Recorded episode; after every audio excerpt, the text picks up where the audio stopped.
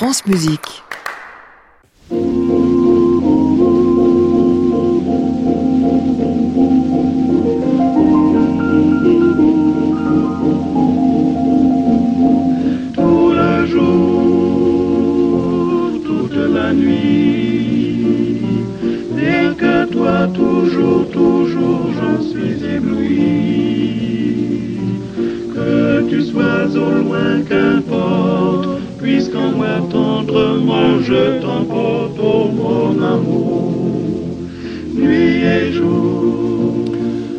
Bonsoir à tous et bienvenue dans le Classic Club sur France Musique dans la séance du vendredi. Le vendredi, vous le savez, à 22h, c'est séance critique. On dit beaucoup de mal ou beaucoup de bien des disques qu'on a choisis cette semaine. Euh, Elsa Traissich, un certain Javier Camarena, Julien Bert seront au programme donc, des concerts aussi.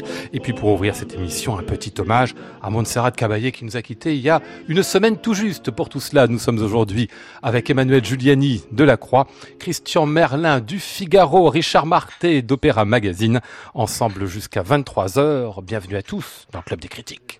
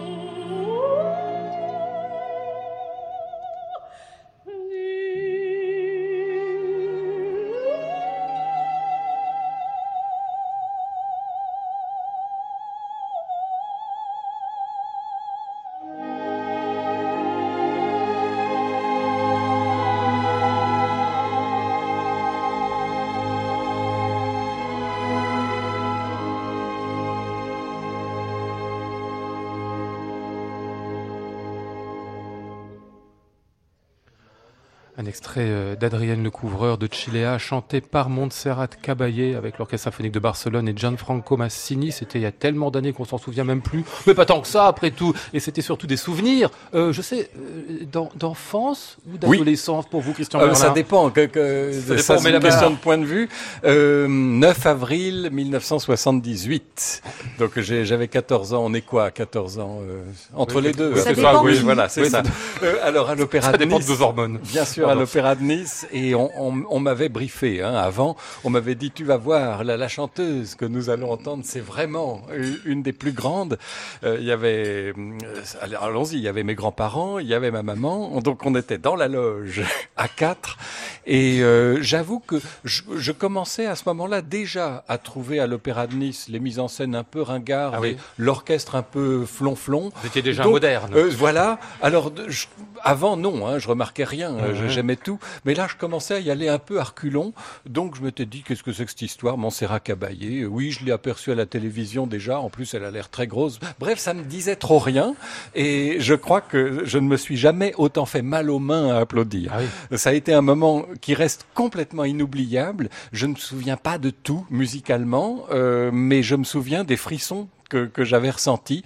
Et en particulier, une chose bah, pour laquelle elle était connue et elle est restée connue, c'est bien sûr le timbre de voix, mais aussi les fameux sons filés.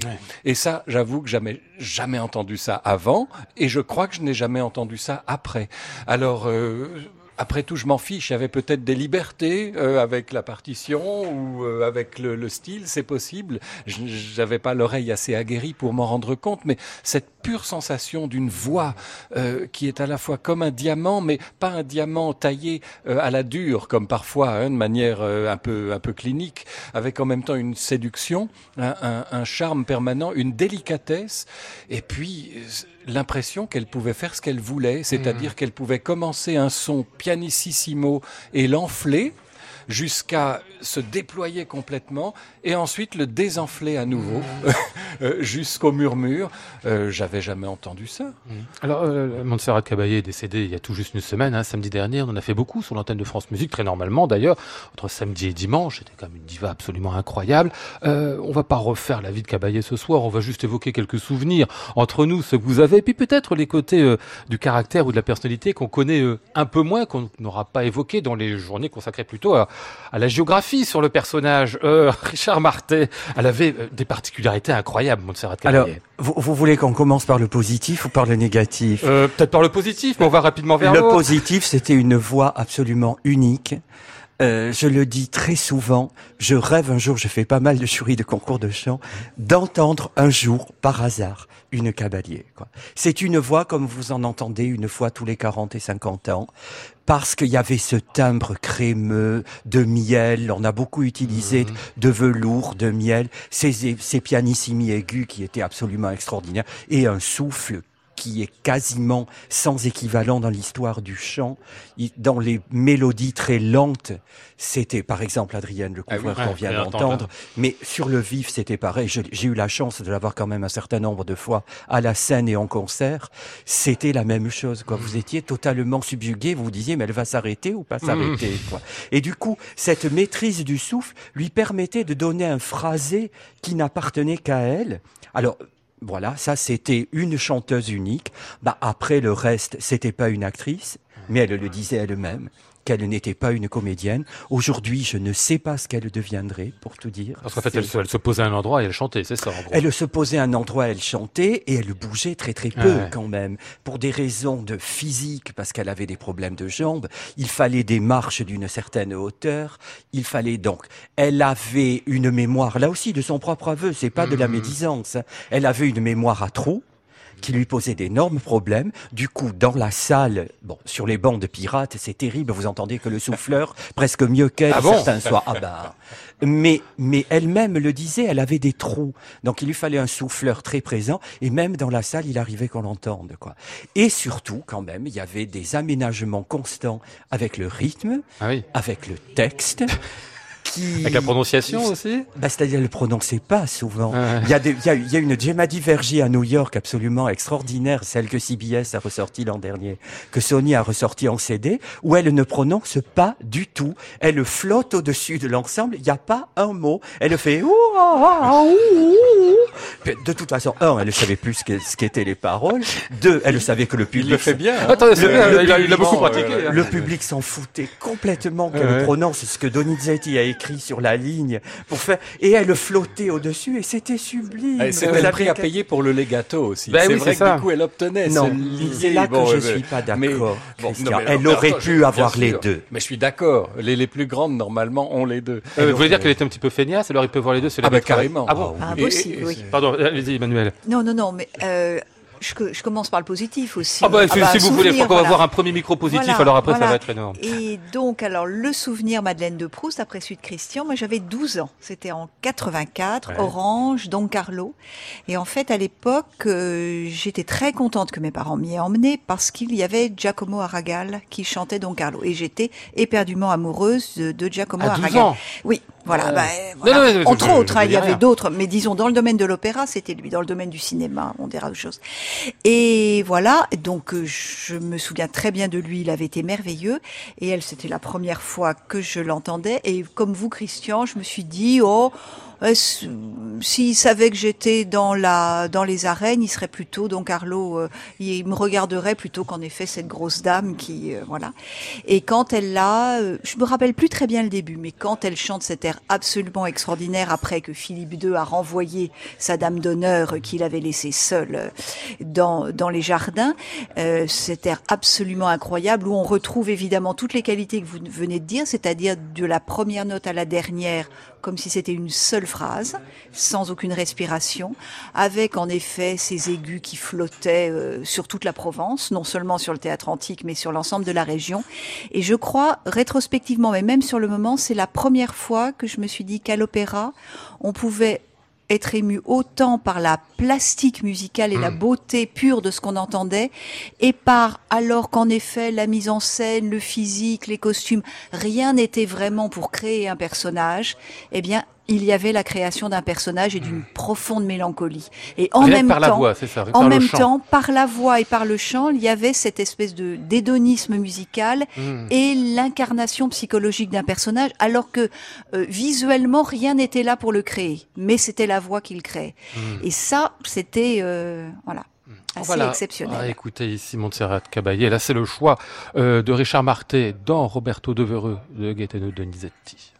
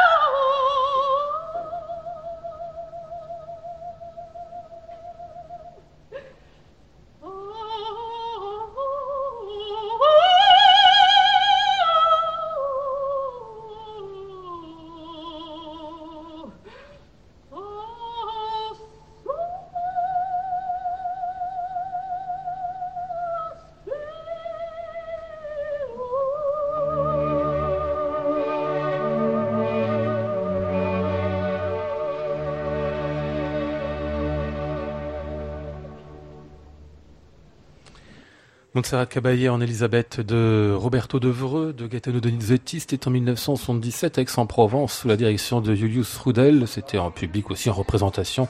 Enfin, je dis sous la direction de, non, c'est lui qui était dirigé là, Richard, hein, c'est ça. hein Euh, oui, c'est lui qui dirigeait, mais comme vous avez entendu dès le début de l'ère, il était parti dans le bol- bon tempo et elle, en quatre mesures, l'a fait ralentir. Ouais, ouais. C'est-à-dire, c'était trop rapide et surtout, c'était le type de tempo qui ne lui permettait pas à elle de faire ce qu'elle fait après, c'est-à-dire de placer les pianissimi en prenant le temps de les placer, de les contrôler et de les tenir jusqu'au bout. Donc, du coup, Julius Rudel, qui la connaissait, mais qui n'était pas un chef de l'écurie Cabalier habitué à la suivre, puisqu'il fa- fallait bien la suivre, Ouais, ouais. et donc, euh, bah, là, il a été un peu pris par surprise. En plus, on entend, c'est du pur Cabalier, ça. Pour moi, c'est un miracle. Il y a une partie de miracle vocal, et en même temps, il y a un brin d'incertitude rythmique. Il y a une voix qui est pas dans un très très grand soir, et pourtant, 77, c'était encore une bonne période. Il y avait des soirs géniaux à Aix cette année-là. Il y en avait d'autres un peu moins bien. Là, c'était un soir un peu moins bien. Mais ce qu'elle arrive à faire dans un soir un peu moins bien, en termes de contrôle vocal et en fait de faire du cabalier, c'est comment, C'est comment, ça, comment tu dis- caballerie, des- des caballeries, caballeries. Voilà. Mais moi, je craque complètement. Qu'est-ce que vous voulez euh, Bon, alors on dit surtout du positif là. Quand est-ce Oui. qu'on va sur les choses un petit peu plus euh, compliquées pas- Richard les a évoquées ou suggérées. Elle était d'une très grande négligence dans la préparation. Ouais. Euh, donc je pense que c'est une conception de la diva. Elle disait de toute façon les gens viennent pour moi, ils viennent pour entendre ma voix. Il y a une partition, oui bah ça on s'en fiche. Euh, un texte, Le metteur en scène, n'en parlons pas. voilà. Et, et du coup c'est vrai que parfois c'est- un peu dommage parce que je pense qu'avec euh, davantage de, de précision et, et de rigueur même dans la préparation, parfois c'est complètement savonné. Dès dès qu'il y a des vocalises, par exemple, ça c'était moins moins son truc. Et, et surtout, euh, comme elle savait qu'on l'engageait pour elle, pour son nom, elle acceptait des choses euh, pas dans l'année, mais incroyables, Mm. y compris des titres qu'elle ne connaissait pas, en se disant non mais c'est pas grave, je vais déchiffrer. Euh, sauf que quand même, parfois ça s'entendait. Et là, c'est une sorte d'un rapport à l'éthique professionnelle qu'on n'a peut-être plus tout à fait aujourd'hui. Euh, c'est quoi l'histoire du poulet? Il y a une histoire de poulet jeté. Qui me raconte ça? Alors- Emmanuel? Mais alors moi, je la tiens de seconde main, donc euh, peut- peut-être que mes camarades la corrigeront. Non, je pense Euh, c'est quand elle chantait Turandot à Garnier, Ouais. et c'est une euh, chef de, de, de chant euh, qui était sur cette production qui me l'avait raconté. Et alors on lui avait, je sais plus si c'est une générale, je crois, hein, la générale, lancé des poulets, Des poulets. des poulets, en tous les cas un, mais peut-être plusieurs, depuis les cintres, quelques, quelques personnes malfaisantes. C'est qui, une cabale. voilà, c'est une cabale anti-cabalée, voilà Ouais. exactement. Et donc, euh, parce que le poulet devait avoir euh, dans une euh, superstition ou mythologie, euh, voilà, une- signification euh, mauvaise, voire maléfique. Et donc, elle était descendue d'une espèce de sans doute de promontoire piédestal sur laquelle on a l'habitude de nicher euh, Tu- Turandot pour bien montrer que Ouais, voilà.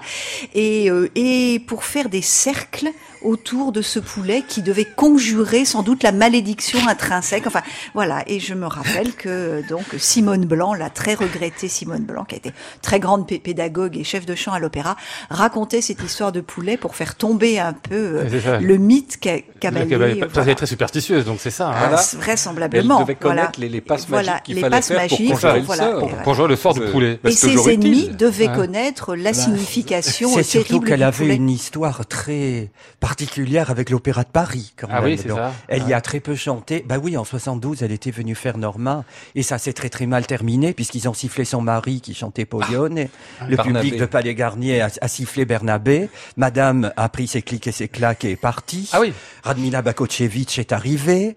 Euh, donc voilà, plus- après n'est pas venu, Lieberman ne l'a jamais invité. Du coup, elle est revenue à l'époque de Bernard Lefort et la Tourandot dont parle euh, Emmanuel était très importante pour Caballé parce que c'était vraiment son grand retour à l'Opéra de Paris et elle voulait euh, se souvenir des mésaventures de 72. Elle voulait pas que ça rate pour une histoire de poulet, quoi. Voilà. Elle avait du caractère, elle aimait l'argent, il paraît, c'est vrai ça Ah oui. Ah oui Bah, déjà, elle payait ses impôts de manière assez irrégulière. Ah oui, c'est vrai qu'il y a eu des histoires. pas. Eh oui, c'est ça. Bon, oui, oui. voilà. Et puis, euh, on raconte là aussi, il y a des choses en près de Coriche, mais enfin, moi aussi, je le tiens de deuxième main, mais de quelqu'un qui y était, euh, de, de, de fois où, par exemple, euh, euh, elle, elle a un malaise juste avant de donner un concert, donc c'est une catastrophe. Elle doit annuler. Alors tout le monde se précipite, le public est très déçu, et on la retrouve finalement dans sa chambre d'hôtel en train de gueuletonner et de festoyer en disant ils m'ont tellement maltraité, ils m'ont mal payé, ils m'ont mal accueilli, donc je n'allais pas en plus chanter pour eux. Et donc il y a des choses comme ça, évidemment. C'est une autre époque. Hein. Je, je suis pas sûr que ce serait possible aujourd'hui. Ah non, certainement pas. Oui, c'est la diva, quoi, vraiment. Elle était aussi dans sa vie personnelle, Richard, diva comme ça? Bah, c'est-à-dire, elle avait une vie personnelle tout à fait normale, Montserrat Caballé. Elle avait un mari, Bernabé Marty, qu'ils ont fait le bilan au début des années 70. Elle avait de grandes chances de gagner beaucoup plus d'argent et de devenir, de devenir beaucoup plus célèbre que lui. Du coup, c'est lui qui a mis sa carrière entre Ouais. parenthèses dès le milieu des années 70 pour s'occuper de, de leurs deux enfants. Et c'est elle qui a parcouru le monde. Souvent, il laissait les gosses et Bernabé suivait. Bernabé Marty n'était pas un si mauvais chanteur que ça. Il était simplement beaucoup moins doué que sa femme. Je pense qu'ils ont fait le bon choix. Et en dehors de ça, elle vivait à Ripoll, entre Ripoll, sa maison dans les Pyrénées espagnoles et, et Barcelone. Elle avait une vie euh, tout à fait normale.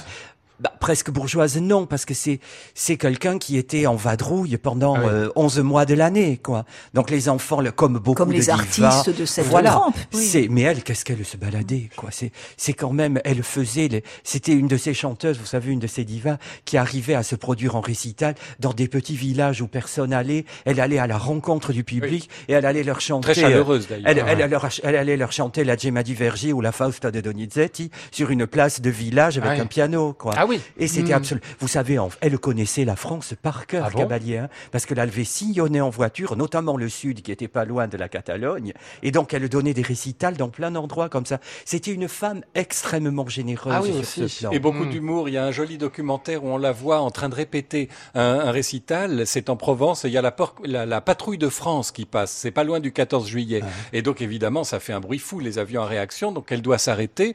Euh, elle rit un peu, puis elle reprend. Et puis le- les avions repassent. Alors là, le public commence à rire. Et elle dit, "Je crois qu'il répète aussi." Et, et c'est c'est très joli parce que c'est une manière d'emballer la, la chose. Et non, non, c'est c'est quelqu'un de très attachant en même temps. Bon, on va refermer, si vous voulez, sur euh, notre vocation euh, de Montserrat Caballé euh, ce soir. Vous auriez, vous auriez dû faire la journée spéciale, vous. Hein je crois qu'on va là, tous les deux, entre les anecdotes, On vous avez les oui. les On tous les trois. hein. On la refera une autre fois. Jamais trop. Classic Club, Lionel Esparza, France Musique. Il est 22h24, on ne va pas manquer les nouveautés. C'était pour ça qu'on devait se voir avant tout ce soir. Tenez, la première qui nous arrive là sur la platine pour la jeune magnifique Elsa Dracy.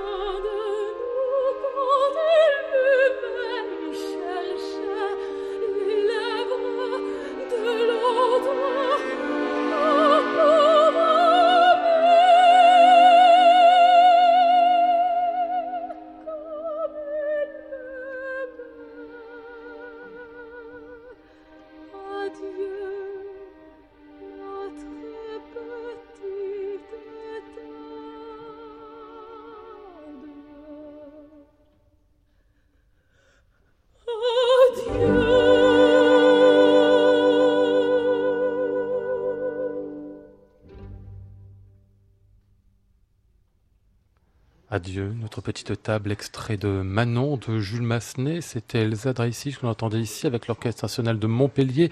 Michael Schoenwand à la baguette, ça vient de paraître chez euh, Erato. Elsa qu'on peut prononcer en Dreissig ou Dreissig aussi bien, je crois qu'en Dreissig.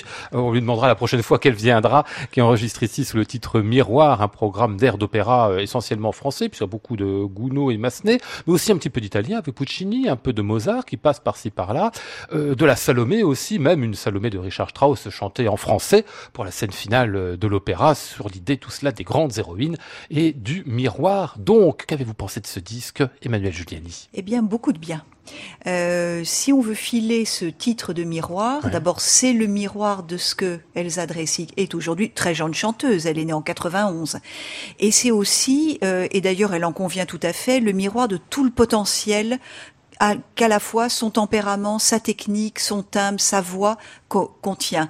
Et le choix de Salomé, qu'on pourrait dire un peu gonflé euh, pour euh, une chanteuse aussi jeune et qui a encore une voix qu'on peut trouver un peu lé- légère pour ce genre de rôle, montre combien dramatiquement en fait le personnage la concerne déjà et trouve en elle une interprète tout à fait à la hauteur. Et euh, et en plus tout ce qu'elle pourrait pourra donner dans Salomé plus tard euh, si elle le fait vraiment avec euh, avec un orchestre qui, qui l'accompagne bien enfin qui accompagne pour Strauss dire accompagner ça va pas être pas du tout mais enfin qui est en compagnonnage Oui. avec Mhm. elle comme il le faut miroir parce que c'est le concept puisque maintenant beaucoup de ces récitals suivent un Oui. concept et là qui est très intelligemment suivi à savoir des personnages qui euh, dans avec euh, traités par deux compositeurs différents vous avez parlé de Manon on vient d'entendre celle de Massenet mais il y a celle de de, de Puccini la Manon Lescaut de, de Puccini euh, la Juliette de Roméo et Juliette celle qu'on connaît bien de Gounod mais une, un très inconnu sauf sans doute de, de Richard de Daniel Stelbet. Euh, la Rosine euh, voilà du, du Barbier et celle des noces etc et puis miroir aussi donc de ce qu'est cette chanteuse euh, qui euh, nous donne comme fait tout disque une photographie de toute la fraîcheur et tout le, le c'est ça le potentiel et les promesses qu'elle contient. Et puis aussi de ben voilà d'un d'un- avenir qu'on imagine volontiers radieux et qui laisse au récital et c'est pas toujours euh, euh, gagné vraiment euh, sentir à l'auditeur qui aurait pas eu encore la chance de la voir sur scène combien c'est une comédienne, une Mhm. interprète, une musicienne intelligente. Passe Si on beaucoup d'attention dans sa voix. hein. de, de, de, de sa Michaela euh, Mhm. à Aix dans ce dans le Carmen de Tcherniakov. Si on se souvient aussi de sa dé- délicieuse Lorette de Giannis Kiki il y a peu de temps euh, dans dans les reprises à l'opéra. Donc vraiment euh, c'est une voix à suivre et un timbre qui passe par mille couleurs, euh, vraiment avec une intelligence et un naturel, très jolie diction aussi. Non, il y a vraiment surtout que des compliments même à faire. Ouais, Christian. Oui, entièrement d'accord. Et alors euh, surtout, la, la difficulté de ce genre de récital, c'est souvent la monotonie. Euh, combien de fois n'avons-nous pas dit à ce micro, euh, euh, oui, certes, le programme est intéressant, euh, mais euh, il ou elle a un peu tendance à chanter tout pareil. Là, c'est pas le cas du tout. Et, et la palette de styles est vaste, aussi bien en, en époque musicale. Il y a, il y a du, du classique, il y a du post-baroque même, ce de Daniel machin chose là. Je, Mhm. je- voilà, je le connaissais pas non plus ce- celui-là. Euh, il y a du romantique, il y a du post-romantique, et euh, à chaque fois, le- le- il y a un effort pour varier la couleur, mais en même temps, on reconnaît très bien son timbre, Mhm. qui est un timbre à la fois très très incarné, il y a quelque chose de pulpeux, mais en même temps léger. Et euh, j'avoue que j'ai trouvé sa, Juliette euh, de, de, de Gounod euh, très émouvante, même si parfois on sent que la voix est confrontée à certaines limites. Euh, je, je sais qu'on lui a reproché parfois de faire sur ce disque des rôles qu'elle n'a pas encore fait à la scène, Ouais. mais on s'en fiche. C'est c'est le, Contraire. c'est- c'est le jeu, euh, c'est c'est même le- la fonction de Oui, ce oui. genre de, de récital au disque. Et précisément, ça, ça fait entendre tout ce que, à quel point c'est riche de promesses. Ouais. Donc moi, j'ai vraiment envie d'en savoir plus, et c'est c'est très incarné surtout. C'est ça qui m'a frappé. Mmh. Euh, Richard. Ah ben entièrement d'accord, quoi. Programme remarquablement composé, entièrement porté par Alexandre Radwicki, le directeur du Palazzetto, scientifique du Palazzetto Bruzane, et Alain Lanceron, le patron de Warner et Rato Classics. Donc c'est vraiment un récital où ils ont mis tout ce qu'ils avaient, ils ont apporté à cette jeune chanteuse tout ce qu'ils pouvaient lui apporter. Je dois dire, il y a un orchestre et un chef extraordinaire. L'orchestre national de Montpellier, je trouve, est dans une forme somptueuse dans ce disque. Vraiment une des grandes phalanges de région. Et je, je profite de ce disque pour insister là-dessus parce que je vais pas forcément tous les mois à Montpellier voir ce qu'ils y fait. Michel Schoenwandt. que souvent, fait- l'orchestre est le parent pauvre dans les Voilà. accompagnements de Mich- récital. Et ce que fait Michel Schoenwandt et l'orchestre dans la scène finale de Salomé, c'est absolument extraordinaire. Et pourtant, c'est pas gagné d'avance, hein, parce que la Salomé en français, elle ne tombe pas du tout comme en allemand. Oui, hein. oui j'allais vous dire, c'est un peu étrange de la voir en français. Pourquoi Maintenant, mise en elle est française. Autant, si on doit faire la Salomé française, au lieu de le faire avec euh, Karen Afstott, Ouais. qui n'était pas française, c'était quoi, il y a 27, 28 ans, en 90 à Lyon. Ils avaient fait un disque chez Virgin à l'époque. Nagano. Voilà, avec Nagano. La Salomé française est intéressante. Mm. C'est Richard Strauss qui l'a composé sur le texte d'Oscar Wilde, légèrement remanié par Romain, Romain Roland. Roland, oui. C'est ça tombe pas comme en allemand. Il y a des problèmes de prosodie qu'Elsa Dreisig, d'ailleurs pour une chanteuse de 27 ans, résout remarquablement Très très bien. remarquablement, parce que vraiment, ça tombe pas comme la version allemande. Et de manière intéressante, demain soir au Théâtre des Champs-Élysées, elle reprend des bouts de ce Mais en programme, allemand. mais en allemand. Le- Et ça, en j'aimerais bien savoir d'ailleurs pourquoi elle ne la fait pas en Il n'y a pas français. deux Yokanaan qui, qui, qui, qui sont les mêmes. C'est extraordinaire la manière dont elle Ah oui. progresse Ouais. dans, le- dans alors, le fait de pourquoi elle a redire ce choisi nom de le comme ça. faire en allemand sur le vif, alors qu'elle l'a fait en, en français dans le disque? Ça, j'avoue que j'ai pas compris. Et surtout, c'est le miracle d'un disque de studio. La moitié de ses rôles, elle ne peut pas les faire. Voilà. La Manon Lescaut, faut surtout pas qu'elle chante ça. Même Salomé en entier, je ne la vois pas le tenir. Même la Salomé d'Hérodiade, il est doux, il est bon. limite, oui, elle le fait magnifiquement, mais, comme hein. dit Ah très oui. justement Christian, on entend même au disque les limites. Mais c'est un disque de studio, c'est un produit à prendre tel. Il est remarquablement conçu, remarquablement chanté. Bravo. Et remarquablement dirigé. J'insiste. C'est donc le dernier disque d'Elsa Dreisig, qui est certainement l'un de ses premiers, ou si je dis une bêtise Je hein, crois que c'est son ça Ben, premier. c'est son premier, c'est son tout premier, simplement, hein, euh, voilà. C'est son premier. Miroir euh, au pluriel avec de la parenthèse et son titre, ça vient de paraître chez Rato et comme vous l'aurez compris, c'est très bien. On va poursuivre avec un autre jeune chanteur un tout petit peu moins jeune qu'elle, de quelques années à peine, mais qu'on aime beaucoup également, Julien Bert, pour ce volume intitulé Confidence.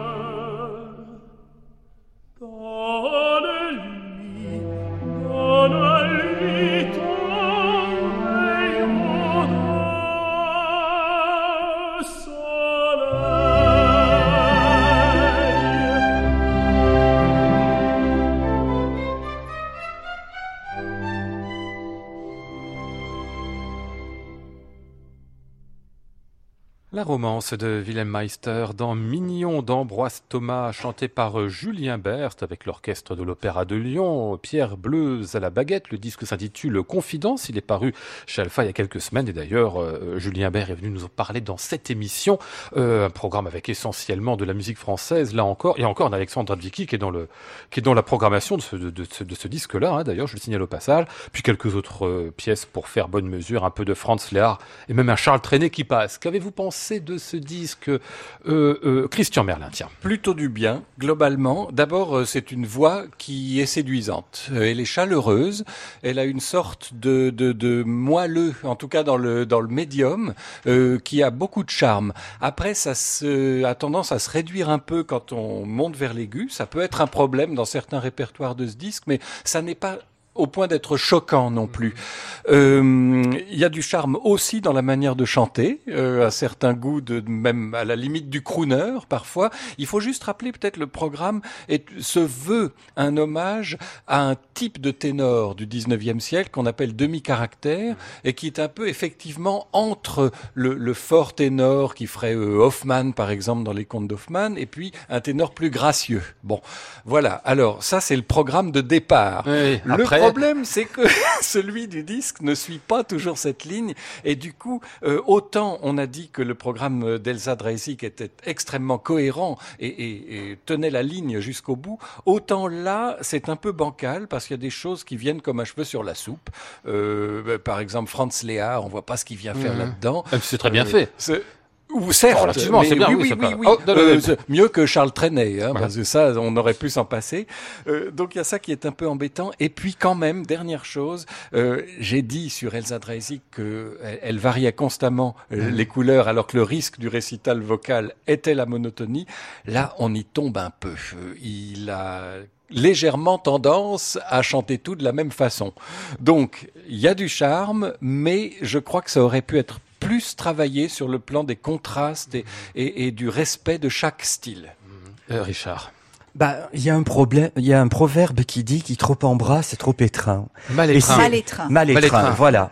Et euh, c'est c'est exactement ça en Ouais. fait. C'est-à-dire on est parti sur un programme d'opéra comique avec des raretés dénichées par Alexandre Radvicki, comment il en a le secret, des raretés d'ailleurs superbes. L'extrait de Jean de Nivelle de Delibes est extrêmement intéressant. Celui du Chevalier Jean de Victorin de Gencière est aussi extrêmement intéressant. Alexandre Radvicki a mis le magnifique air de Saint-Marc de Gounod. J'étais allé à Leipzig pour la résurrection scénique de Saint-Marc avec Mathias Vidal. Donc vraiment, il y a un programme passionnant. Puis alors, il y a des sorties de route au milieu. D'ailleurs, le, le texte d'Alexandre Radvicki est absolument passionnant. Il vous parle de toute cette histoire de l'opéra comique. Puis il y a une ligne de blanc. Et puis tout d'un coup, on bascule sur Franz Lehár. Mhm. Et là, il vous parle des Tauberlieder, c'est-à-dire des airs que Franz Lehár composait expressément pour Richard Tauber. Excusez-moi, qu'est-ce que ça vient faire dans le ténor demi-caractère Richard Tauber, on peut dire tout ce qu'on veut, mais vous l'écoutez, c'était tout sauf un pas ça, ténor oui. demi-caractère. mais vraiment tout ce que vous voulez, un sauf un ténor demi-caractère. Qu'est-ce que ça vient faire? En plus, il y a un truc qui me gêne beaucoup, c'est que euh, je t'ai donné mon cœur et viens dans ce joli pavillon de la joyeuse en français. Chanter comme le chante Julien Bert, on est un peu dans Dimanche Martin, vous vous souvenez Et ça, ça me gêne énormément dans un programme d'hommage au ténor d'opéra comique qui aurait été le programme idéal d'Alain Vanzo il y a 50 ans. On se retrouve avec des sorties de route vers Dimanche Martin euh, à la Salvagram, c'est ça, c'était enregistré si je ne me trompe, et, euh, et c'est chanté dans ce style. Et je lui en veux pas à Julien Bert ni au chef d'orchestre qui est plutôt pas mal Ah oui, par ailleurs, bien. qui s'appelle. Pierre Bleuze. C'est que en français, Franz Léard, ça tourne très vite Mhm. à Dimanche Martin. On n'y Euh. peut rien. Il vaut mieux l'écouter en allemand, croyez-moi. Les traductions françaises ont très très mal vieilli. Et puis il y a Charles Trenet à la fin, qui alors là, moi, m'échappe complètement. Il chante ça comme un air d'opéra en plus. Mais vraiment, hein, comme ah, dans une orchestration. Pas- je sais pas ce que c'est. Ça- Spatio-temporel, vous allez voilà, dire, ça, ça arrive d'une autre planète, l'orchestration. Je sais pas ce que ça vient faire. Hein, Emmanuel, Giuliani. Oui, c'est vrai que ça, on a envie d'en dire du bien parce qu'il y a de très jolies choses. Il y a le charme que vous avez souligné, il y a cette voix dans le médium euh, qui en effet est très séduisante. Comme vous, Christian, euh, autant le disque d'Elsa Dreisig, on sentait même dans ce qui n'est pas encore pleinement épanoui, toutes les promesses de l'avenir, là on sent plutôt des limites. Et c'est ça qui, qui fait un tout petit peu euh, euh, mal au cœur, c'est qu'on se dit c'est le euh, c'est un disque qui montre le maximum euh, et non pas ce que ça pourra de- de- devenir. Peut-être que je me trompe et j'espère euh, pour pour lui et pour les auditeurs me tromper. Après, tant dans le choix du répertoire, même si les raretés, vous l'avez souligné Richard, sont très intéressantes, mais on est quand même dans, un, dans une tonalité un peu monochrome et pour être dans un répertoire où tout, à part les Franz Lehr, comme vous l'avez dit, où tout se ressemble un peu euh, dans l'ambiance et dans les climats, il faudrait que le peintre ait une palette beaucoup plus large. Euh, et c'est ça, si on ne fait que des paysages et de jolis jardins sous le soleil, il faut avoir euh, la palette de Monet ou de Renoir. Et c'est vraiment pas le cas. De même pour la prononciation, ça manque d'arête.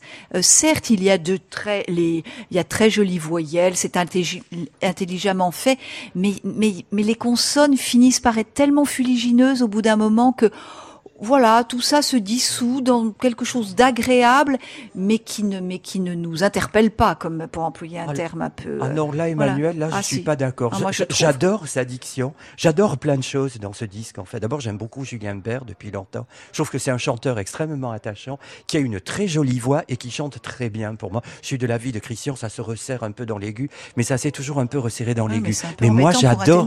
Mais moi, j'adore sa diction, quoi. C'est vraiment, je trouve, il y a justement beaucoup de, du charme de ce disque vient de ça, quand même. Il y a un C'est- peu trop de flou. Mais enfin bon, après, ça c'est. C'était Confidence, le récital avec orchestre de Julien Bert. L'orchestre est celui de l'Opéra de Lyon, Pierre Bleuze à la baguette. Et tout cela vient donc de paraître sur le label Alpha. Classic Club, Lionel Esparza, France Musique. Chers amis, je crois qu'on n'aura pas le temps de tout faire ce soir. On va faire des choix drastiques. On va vers le disque quand même. On a dit oui, on va le faire. Javier Camarena, il a 42 ans. Il est présenté comme un jeune ténor, mais à 42 ans, fait longtemps qu'on n'est pas un jeune ténor. Euh, Il nous est apporté, si j'ose dire, par Cecilia Bartoli au cœur d'une nouvelle collection qu'elle euh, lance avec de jeunes interprètes. Le disque est paru chez Decca sous le titre Contrabandista. On en écoute ici un extrait. Dubitar mi fan questi suoi detti o miei giusti sospetti voi mi turbate il cor. L'empio nemico sedur potria la figlia con esecrando amor. A che mi sento all'idea d'un oltraggio tutto avvampare il core. E la voce odo sol del mio furore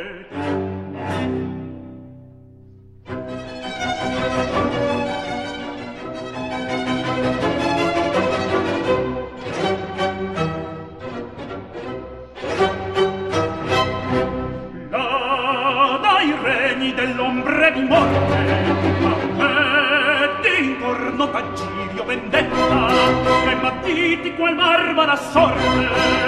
Si conviene si conviene a me fido cor.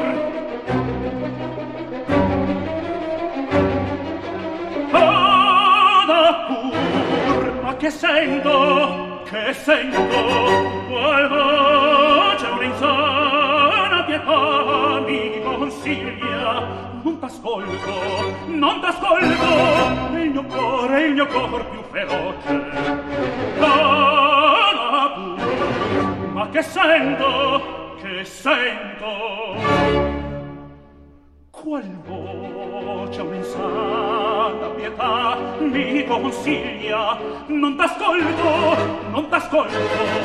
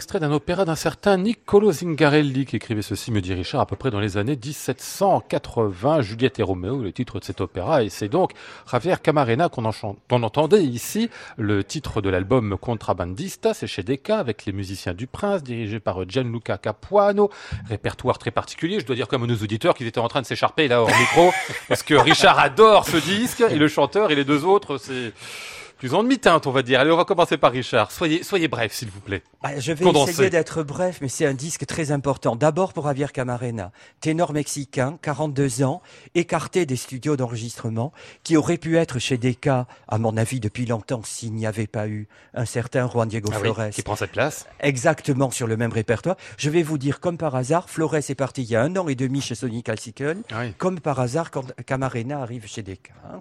Ce n'est pas un hasard, à mon avis. On a besoin d'un ténor comme ça, mais on peut en avoir qu'un, c'est ça, dans une grande Ben, maison. C'est-à-dire, euh, je pense pas que Flores aurait supporté la concurrence. Ah oui, quoi. Vous mhm. voyez, c'est. Puis qu'est-ce que Decca aurait fait de deux ténors rossiniens qui sont de formidables Almaviva, Mhm. euh, Ramiro de la Cenerentola, Lindoro de l'Italiana et l'Algérie. quoi. Mhm. Voilà. Donc après, enfin, il fait un disque avec Bartoli qui est le Ouais, sa marraine, sponsor, sa sorte. marraine, voilà. Et il rend hommage à Manuel Garcia. Donc, qui est le créateur du Barbier de Séville, d'Almaviva dans le Barbier de Séville, d'Elisabetta Regina d'Inghilterra de Rossini, et qui est aussi très connu pour avoir été le papa de Pauline Viardot et Maria Malibran. Mais en dehors de ça, Manuel Garcia a été un pédagogue, un compositeur. Il a écrit plus de 60 opéras, opéras comiques, sarsuela, opérettes. Il a voyagé dans le monde entier. C'est lui qui a fait connaître Rossini en Amérique, le premier, au Mexique, aux États-Unis. Enfin, c'est une vie de roman. Et c'était un chanteur extraordinairement doué quand tu vois, quand, quand vous voyez Cessa di più resistere, l'air que Rossini lui a écrit au dernier acte du Barbier de Séville qu'on a longtemps coupé, vous comprenez quels étaient les talents de Garcia. Et Camarena a décidé de lui rendre hommage avec un programme remarquablement composé, centré sur Garcia. Il aurait pu faire des chansons mexicaines, hein, lui Mmh, aussi, en oui, conclusion, oui, et rendre hommage à un de ses copains ou une de ses copines. C'est ce qu'il a fait à Peralada quand je l'ai vu dans, en récital au mois de juillet. Tous les bis, c'était des chansons mexicaines, Mmh. mais le concert, c'était que, du, que de l'hommage à Garcia, au moins en première partie. Et donc, alors après, Manuel Garcia n'était pas un grand compositeur. Je pense que c'est ce que mes deux camarades vont dire, et que les extraits d'œuvres de Manuel Garcia qu'on entend ici, il n'y a pas de quoi se lever la nuit. C'est Hum. pas de la mauvaise musique, c'était pas un compositeur de génie, c'était certainement pas un Rossini. Mais c'est intéressant d'avoir ça, et lui chante très bien, avec cette voix, ce mordant dans la diction, cette agressivité, ce suraigu phénoménal. ce Oui, ça, c'est impressionnant, ce qu'on a entendu là, même, Voilà, hein. ce charme qu'il a, cette virtuosité, enfin, c'est vraiment le ténor d'opéra seria de rêve pour ce répertoire italien, disons, de 1770 à 1830. Et il est formidable aussi dans le répertoire français. C'est un remarquable nadir des pêcheurs de pain. Moi, c'est un de mes chanteurs préférés. Ah oui? Bravo, enfin, enfin, depuis le temps que je l'aime, qu'il est enfin Il a un enfin son disque. Euh, Emmanuel partage pas tout à fait le. Mais, mais oui, mais Ri- Richard est tellement con- convaincant que comment voulez-vous dire de... Bon, alors je, je me lance à l'eau, quitte à me ridiculiser. Ce que vous appelez le mordant et l'agressivité, moi, c'est ce qui m'a gêné. J'ai l'impression, en effet, qu'il attrape notamment les notes aiguës, en effet, comme un chien qui va mordre dans, dans, la matière musicale. Alors, une fois ou deux, pourquoi pas, pour un effet dramatique. Quand, ça revient tout le temps, ça me fait un peu fuir, j'avoue. Même si le timbre est beau, vous parliez de, Juan Diego Flores, la patte vocale, moi, me séduit plus que celle de Flores. Mais c'est cette manière comme ça de se précipiter sur les notes comme s'il voulait leur, leur tordre le cou. Qui au bout d'un moment me, me suffoque un peu. Et puis, je ne suis pas tout à fait d'accord sur l'extraordinaire agilité dans les vocalises, dans les Rossini. Je peux plus facilement juger, ayant des Hmm. points de comparaison, que dans les Garcia. Je trouve pas ça d'une propreté et d'une élégance absolue tout le temps. Alors, c'est assez phénoménal, mais ça me fait un effet plus sportif que vraiment de voilà de, de beauté musicale. Donc je demande à approfondir ma connaissance. Euh, Christian. Oui, pas grand-chose à dire parce que je suis pas forcément le bon client euh, euh, pour ça. Je me trouve un peu dans la position de Richard quand on lui fait commenter du Jean-Sébastien Bach ou du Luigi Nono, par exemple. Donc, je vais, je vais être de, de mauvaise foi. Euh, euh, je vais dire simplement que ce répertoire ne m'intéresse pas beaucoup et qu'il y a un côté euh, prouesse vocale que je trouve de au bout d'un certain cirque, oui. temps, euh, même c'est de la musique de théâtre, mais euh, un peu vain. En revanche, je suis tout à fait admiratif de la technique et, et je me dis que par exemple, si un jour je devais faire, je ne sais pas, une conférence sur le bel canto et les avatars tardifs du bel canto, je passerais ça euh, Hmm. pour montrer ce que c'est qu'une une vraie technique euh, euh, héroïque en même temps, euh, pas du tout euh, de euh, fluette Ouais. comme on l'a parfois euh, imaginé. Donc je suis partagé, admiratif de la réalisation, pas très intéressé par la musique.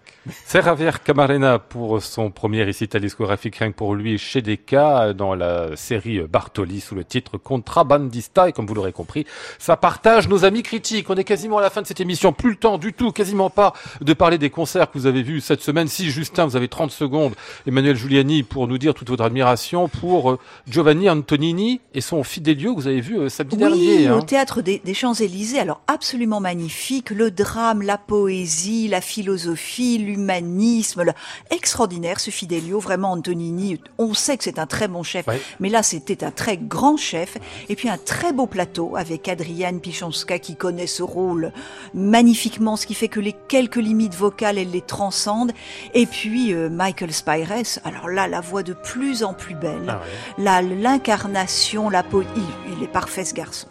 Et puis Giovanni Antonini, on le Giovanni- dira, qui est un et grand alors- Beethovenien Et fait beaucoup, Regula hein. Mullman, une Marceline euh, comme on en voudrait tout le temps. Mmh, très bien, magnifique. Allez, un petit peu de C'était une soirée superbe. Giovanni ici.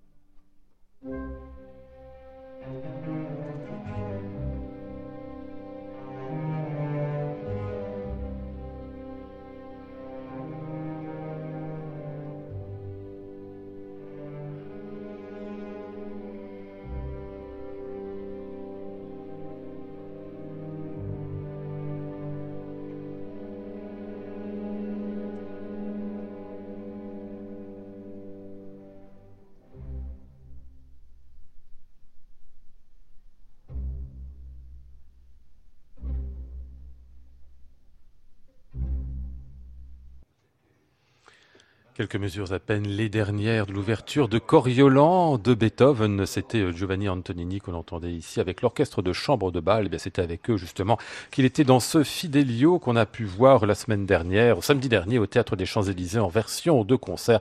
Giovanni Antonini dont vous pouvez suivre les disques, hein, les disques beethoveniens en particulier. Pas seulement, mais cela aussi, il fait un magnifique travail autour de ce compositeur depuis bien des années déjà et ça a été vu par Emmanuel Giuliani. Nous étions aussi ce soir avec euh, Richard Martet et Christian Merlin. Merci à tous les trois.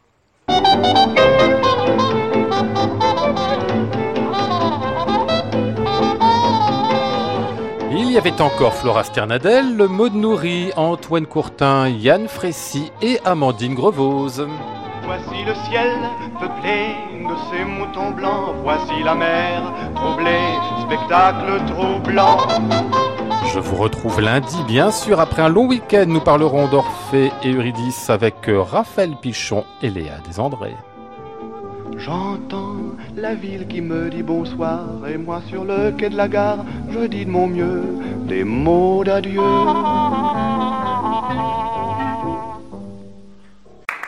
À réécouter sur francemusique.fr.